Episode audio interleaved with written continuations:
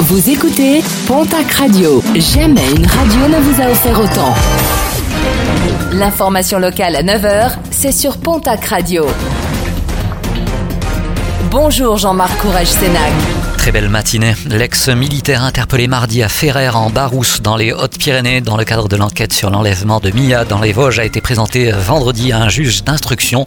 Lors de sa garde à vue, cet ancien colonel de l'armée de terre a reconnu avoir adhéré à l'organisation dirigée par Rémi Dayette, soupçonné d'avoir organisé l'enlèvement de la fillette.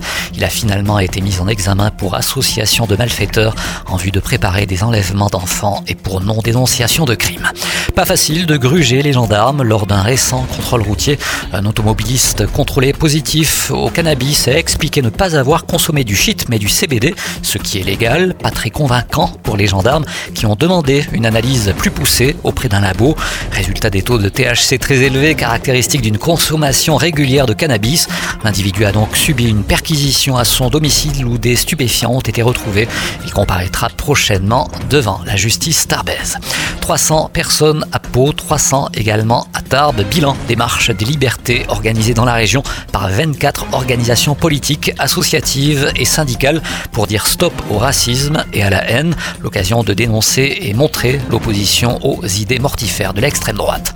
Les résultats sportifs de ce week-end avec en rugby le match d'accession en top 14. Dans le derby basque, c'est finalement Biarritz qui décroche sa montée dans l'élite la saison prochaine au détriment de Bayonne.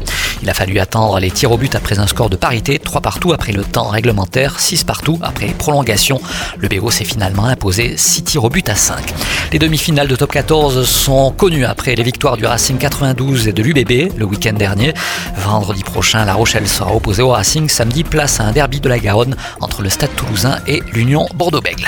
En basket, Jeep Elite Polak Ortez s'impose à domicile sur Cholet sur le score de 73 à 62. Prochain match demain mardi. Puis en cyclisme, un podium ibérique pour la 45e édition de la route d'Occitanie. Antonio Pedrero décroche la première place.